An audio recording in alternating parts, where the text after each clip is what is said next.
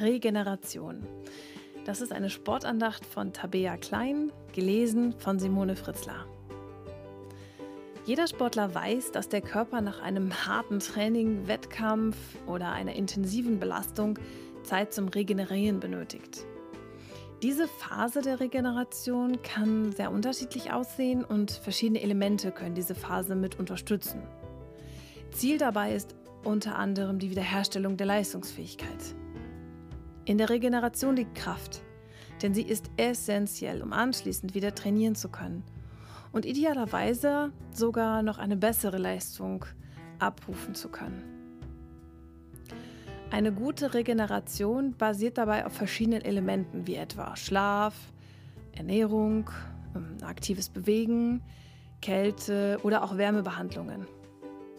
Jeder Körper benötigt unterschiedliche Elemente und so muss jeder ja ein Stück weit seinen eigenen Weg finden, wie sich sein Körper am besten erholt. Dass der Körper jedoch Regeneration und ähm, Erholung benötigt, das ist unumstritten. Als Sportler wissen wir, dass wir uns nach intensiven Zeiten erholen müssen. Unser Körper zwingt uns gar dazu. Doch ähm, merken wir es auch im Alltag und im, ja, Anführungszeichen, wahren Leben? Woran merken wir, dass wir eine Ruhepause benötigen und uns nicht zu sehr verausgabt haben? Wer gibt uns eigentlich vor, wann wir uns überhaupt ausruhen sollten und innehalten sollten und ja, war nicht.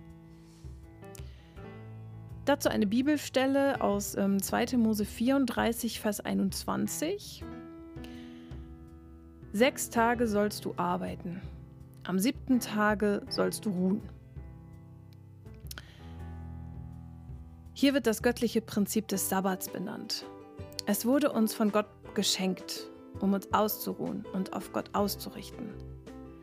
Es wurde uns geschenkt, um Kraft zu tanken, innezuhalten und auch mal nichts zu tun.